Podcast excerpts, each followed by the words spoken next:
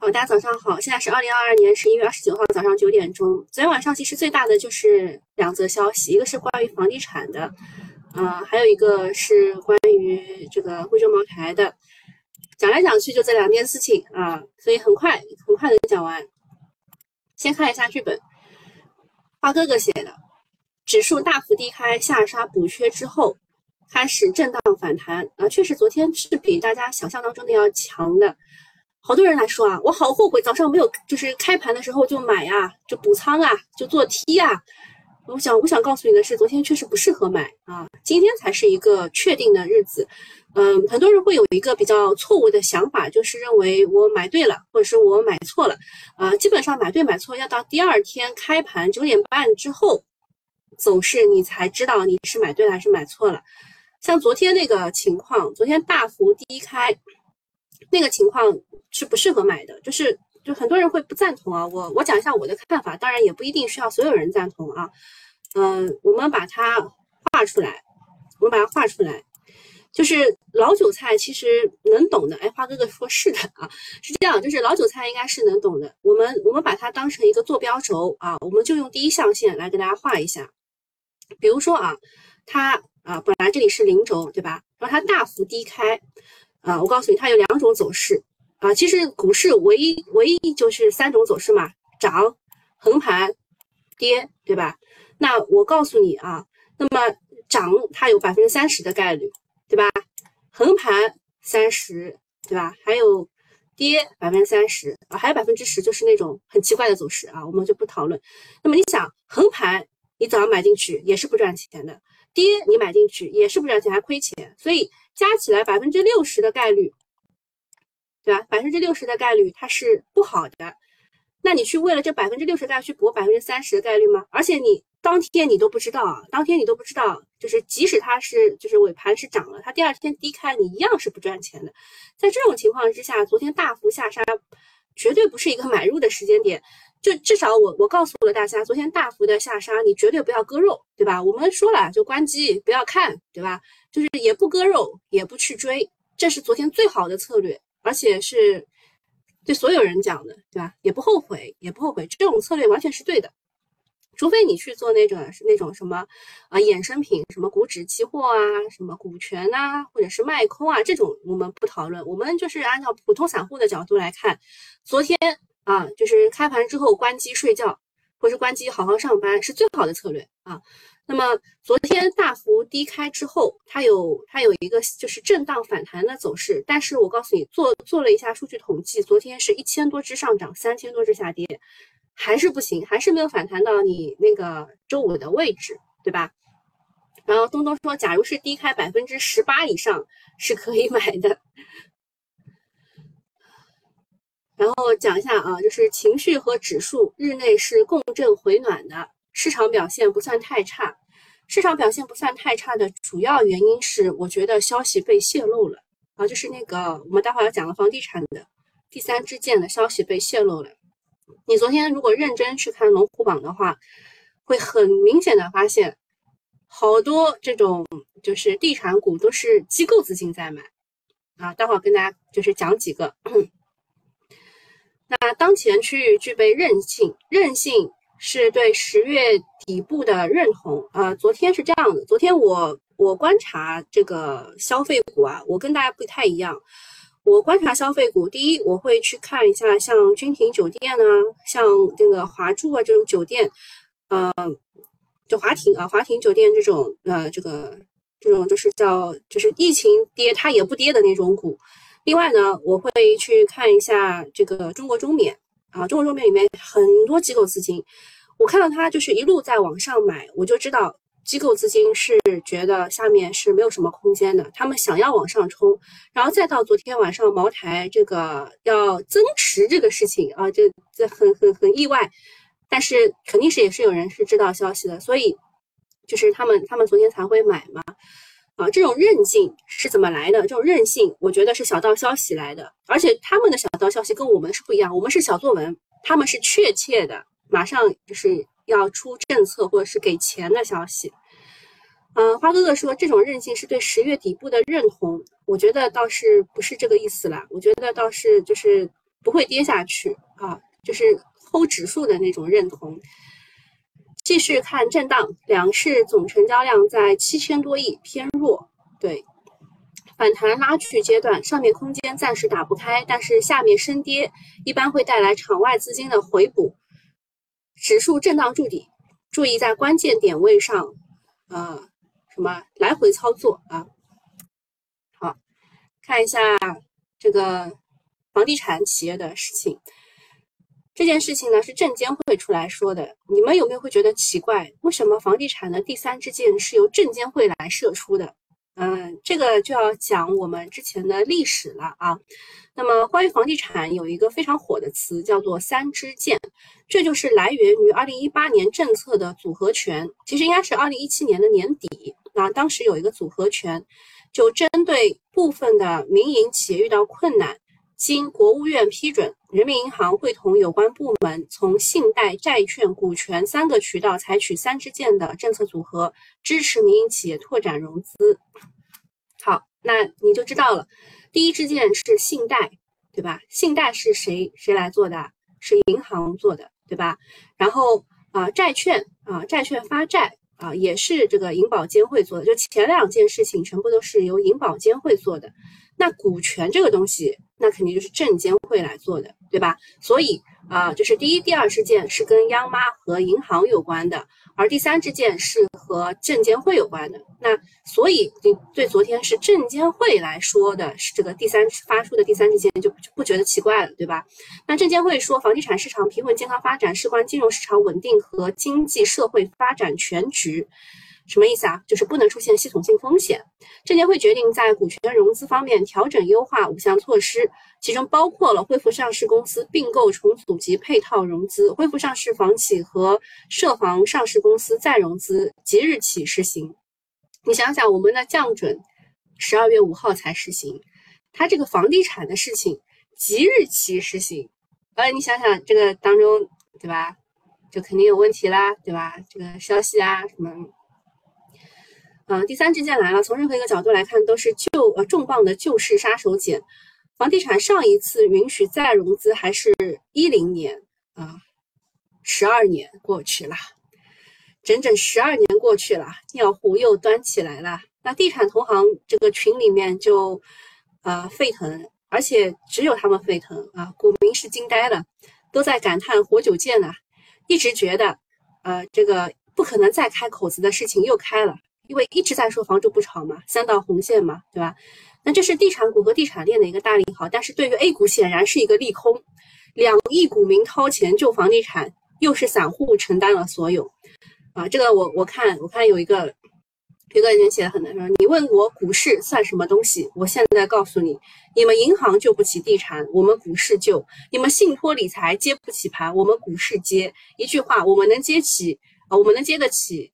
啊，你们能接得起的，我们呃，你们接；你们接不起的盘，我们更要盘。一碗韭菜歌无止境，这就是股市，够不够清楚？他写的非常好。呃，从预期差来看，呃，最好呃最利好那些资不抵债啊壳的有壳的这个上市房地产公司即将迎来新生。昨天的龙虎榜当中，中交地产、信达地产、南国置业。广宇集团啊，这些都是被机构扫货的。我看东东还要补充几个，给大家看两眼啊。像这个华宇啊，华宇也是也是啊。信达对，信达其实就是 REITs 这一块的，还不太一样啊。他们其实是不太一样的。呃，他说的是资不抵债，那确实就是这一些。但是他说壳的房地产公司就是要搞 REITs 这一块了，就是呃要发行不动产啊，不动产也可以来那个什么了。那除了支持融资啊，它它还要起草不动产投资资金，又是一个配套的融资工具啊。总之呢，楼市不但要救，还要下重要救啊，我彻底救活了，该出的招都出了。啊，其实只有一个招没出，就是允许它借壳上市、IPO 什么之类的啊。以前呢是买房是爱国，现在买地产股是爱国啊，股民才是一群最可爱的人。那今天地产股和地产板块。开盘不来个四五家涨停，嗯，那是低于预期。但是给的理性的建议就是，我们一看龙虎榜就知道了，他们提前进去了。啊，不要追高啊，因为连第三支箭都出来了，这一轮政策也基本到头了，反而可能是利好兑现。而且从昨天那个美股的贝壳的这个股价来看呢，啊，就是呃利好出尽啊，它显示的就是利好出尽啊。下一个事情是保险，他们增持了工商银行啊，保险公司是喜欢这种高分红低估值的企业。嗯，而且它还是举牌的啊，举牌的是从百分之五点零八增到百分之五点三四。嗯，房地产这事儿也就是不想讲了，因为这个易会满他前几天其实是提过的，然后周五也开始有传这个消息了。就我周五听到的消息是这样的，就是房地产有利好，不要问我消，不要问我消息来源，哎，也不要问我具体是什么，反正房地产有利好。我周五听到的是这个消息。然后不管怎么样呢，就是反正都是股民买单嘛，啊。下一个事情是贵州茅台，它股东呢要增持十五点四七亿到三十点九四亿啊，就这个金额。然后它另外呢还要每股派发现金二十一点九一元，啊，这个算是放大招了吧。先是准备派发两百七十五亿的特别股息，股息率在百分之一点四左右，算是拿到了一笔意外之财。然后他又准备再拿出十五到三十亿来分红增持。很多年没有见过茅台回购股份了，三十亿不算多啊，但是象征意义很大，对于整个大消费是一个利好。茅台的账上有接近六百亿的现金，每天还赚两个亿，简直就是印钞机。在今年消费股不景气、茅台股价承压的情况之下，通过大分红的方式回报股东，这才是股王的担当。呃，这个我都不想念了。你知道这当中就是就是一大串的这个数字游戏吗？他先通过分红把钱给这批这帮这帮逼呃这帮人，然后呃这帮这帮人又通过呃这个增持再把股份买回来，吃亏的是谁啊？吃亏的是中小股东呀。这个如果你们没有搞清楚的话，就在狂吹茅台，我我也是醉了啊。然后大家普遍的预期是说有利于 A 股企稳啊，有利于 A 股企稳。这这这，因为它的增持是一种公开表态，但是你如果就是你如果你能看得懂它它当中的操作，它先给你发现金，发完现金，它用这笔现金去再增持，这不就是对吧？啊，花哥哥说还好刹车刹得快，小主没忍住。对啊，没忍住啊。这个这个事情不就是利空中小股东吗？对吧？还好我没有茅台啊。然后下一个事情是，这不是一个个例啊，所以拿出来讲一讲，就是那个欧浩博啊，他也发公告了，说公司的实际控制人之一董事长啊郑丽还有实际控制人之一陈涛。收到了立案通知书，说他们涉嫌信批违法违规啊！信批违法违规其实不是大事，像那个呃科创板退市的那个一个泽达啊，对吧？ST 泽达、ST 紫金这两个是完全是啊这个虚虚构收入啊，或者是这这种情况，呃伪造伪造数据、虚构收入这种情况是要退市的。那么对于这种信批违法违规呢，呃问题是不是特别大？但是大家的情绪不是特别好，所以他今天应该逃不到跌停的。呃，就是他说立案的情况呢，主要是他那个陈涛啊，就是那个实控人之一的陈涛，他非经营性占用资金啊，对吧？然后呃，他们说没想到年底的时候最危险的是 A 股的董事长，在过去的一周多，有有七位董事长被证监会或者是公安机关调查。包括了今天国际，今天国际是昨天二十厘米跌停的啊！我昨天在写这个智慧物流的时候，我发现啊，华华什么证券对吧？还狂推了一遍今天国际。我给你们看一下走势，嗯，就是它在没有出这件事情之前，走势很好看啊。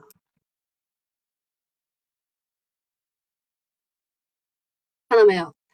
他在他在没有出这件事情之前。就是什么董事长这个事情，对吧？被被监禁啊，对被被被居家什么观察什么，我忘了什么事情。反正就是今天国际没有出这件事情之前是走势很好看的，出了这个事儿直接关门了啊。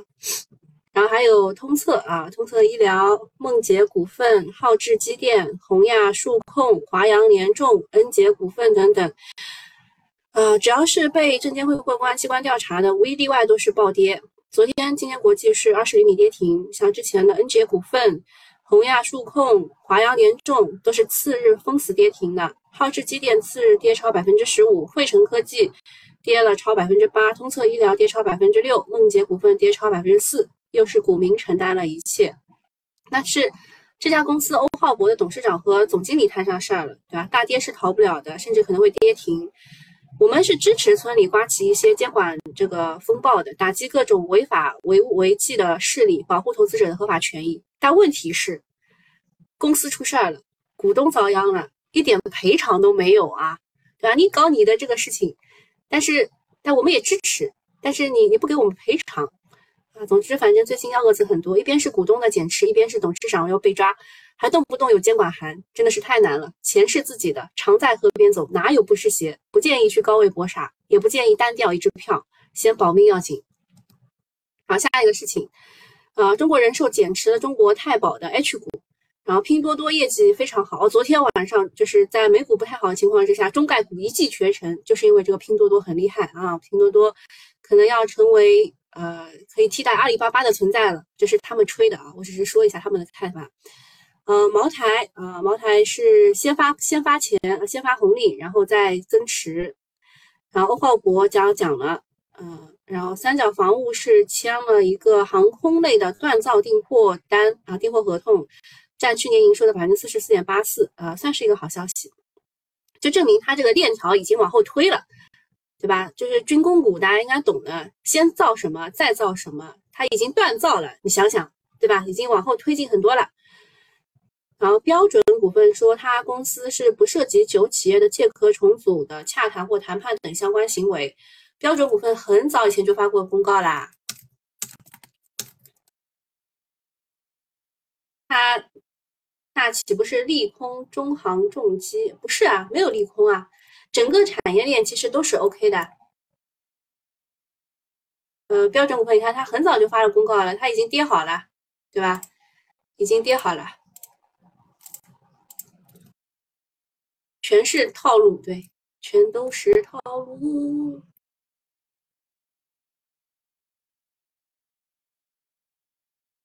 还有什么要讲的？呃，免费用户我我能讲的也不多，我只能讲这些。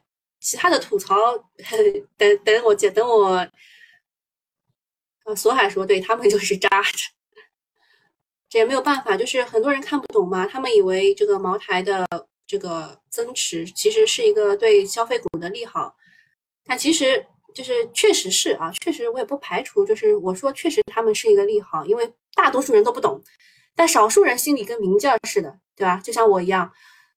你你拿这个钱拿出来，然后再放回去，不是 就是一样的吗？愿赌服输，要有做要做有气概的韭菜，韭菜太难了，我们我们都很难，所以最近就是你看我平时写的这个东西，其实不是特别就是就躺平的，但是我最近鼓励大家躺平，我不想把大家薅起来以后再割一刀，就是最近的所有的消息。就是你要么就定投，定投也没有什么问题。你看我写的是情绪虚无缥缈，随他吧，啊，随他吧。嗯，看看有什么消息啊？没有消息的话，我看一下这个情况啊，看一下这个市场这个上涨的情况。地产股，地产股几个涨停？十九个涨停。深深房恒大借壳不让他借啊，硬是硬是拖垮了恒大。讲理去哪哪里讲理去？地产股啊，地产股今天全部都是上涨的。嗯，郭关杰说地产要找最垃圾的，对，今天最利好的是最垃圾的，资不抵债的，然后呃有壳的。茅台涨了两个多点，你这个消息值得两个点。回购嘛，三十一虽然不算多，但是算是一个态度。然后地产股之后是建材股，建材股都涨得不错。园区开发，哦，突然想起来，好伤心，我我卖掉了一只园区开发股。嗯，电器、家居用品白酒啊，白酒是茅台带起来的。你看啊，就是这一批是不是全部涨，就是一一个点以上的，对吧？还有旅游啊，黄酒啊，红黄酒，好，就这一些是一个点到五个点。好，看看其他的被抽血的地方。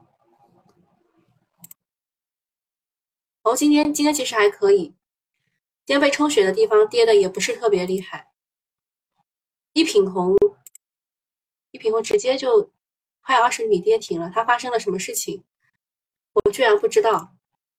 呃，主要是这两天确实没怎么看盘。嗯，像之前很厉害的这个富和铜箔，呃，那个庄股真的是庄股，其他人都跌它涨。哦，今天。今天刚开盘，没什么，没什么特别奇怪的地方。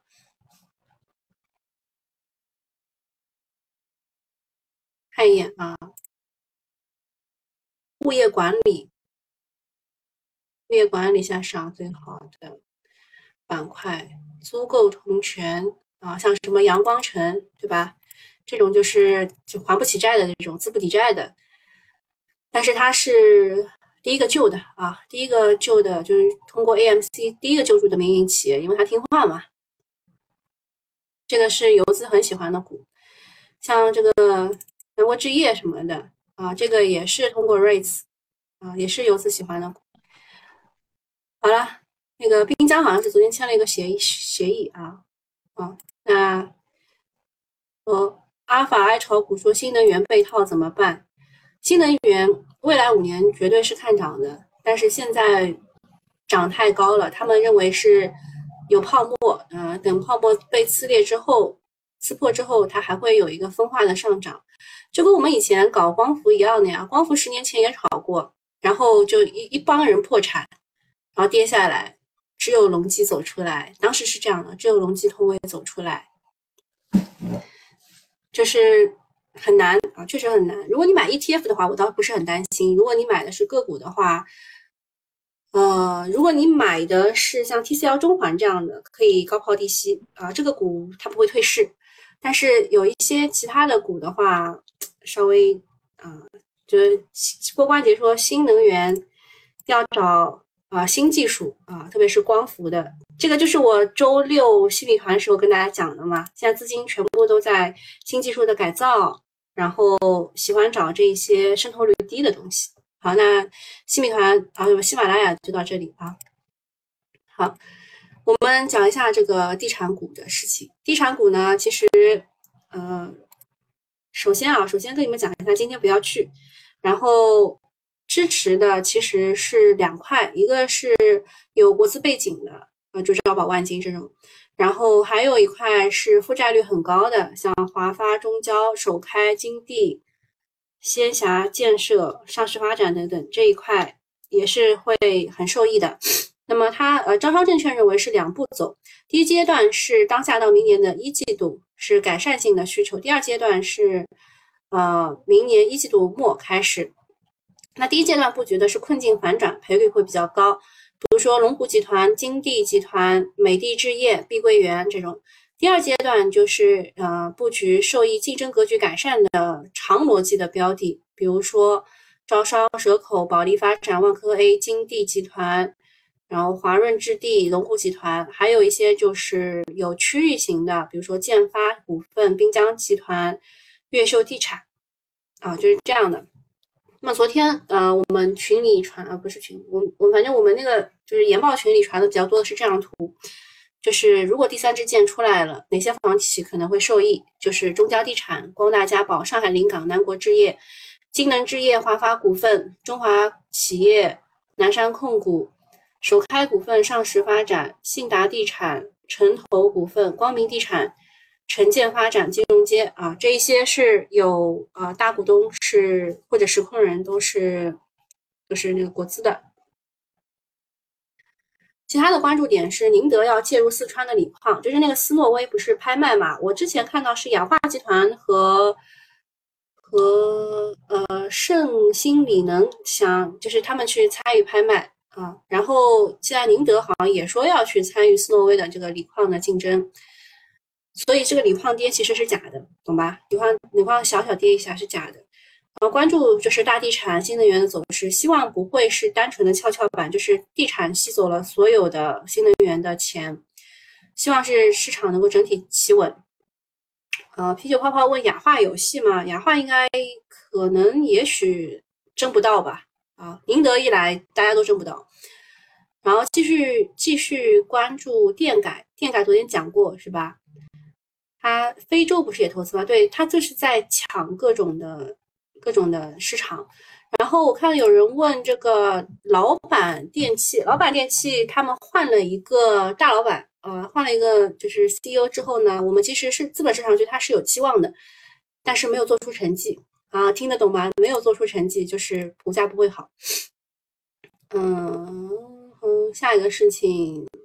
是抗原检测啊，就是有些地方呢，啊，是北京啊什么的，就是他们有些地方就可以可以不做不做那个核酸检测，而用抗原检测来替代，所以他们说未来或平平行替代成为主流，呃，然后嗯，我我家里人最近生病嘛，就是发烧也是的，他是做完核酸还要做抗原，啊，总之呢，呃，国内的话是可福医疗和万福生物还有亚辉龙。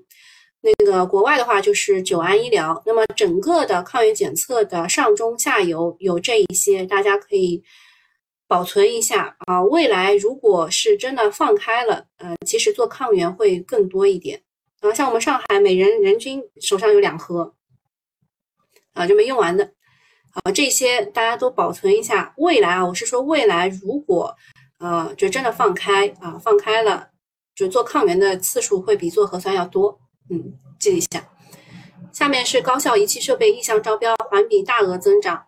呃，那么他推的小作文推的是莱博泰科和聚光科技。那除了这些，其实是有很多很多的医疗器械啊，医疗器械其实这些都是啊，但是他推的那两只是我们以前没见过的。好，下一个是试管婴儿的费用可以报销，这个是杭州参保了西湖一联保的居民才可以去每年报销三千元的额度。比较正宗的是麦迪科技，它和景星生殖签署了战略合作，一一起去打造一个生殖中心，还收购了海口玛丽医院。另外呢，达嘉维康它的孙公司去做了这个辅助生殖中心。呃，达嘉维康是一只庄股啊，大家知道一下是。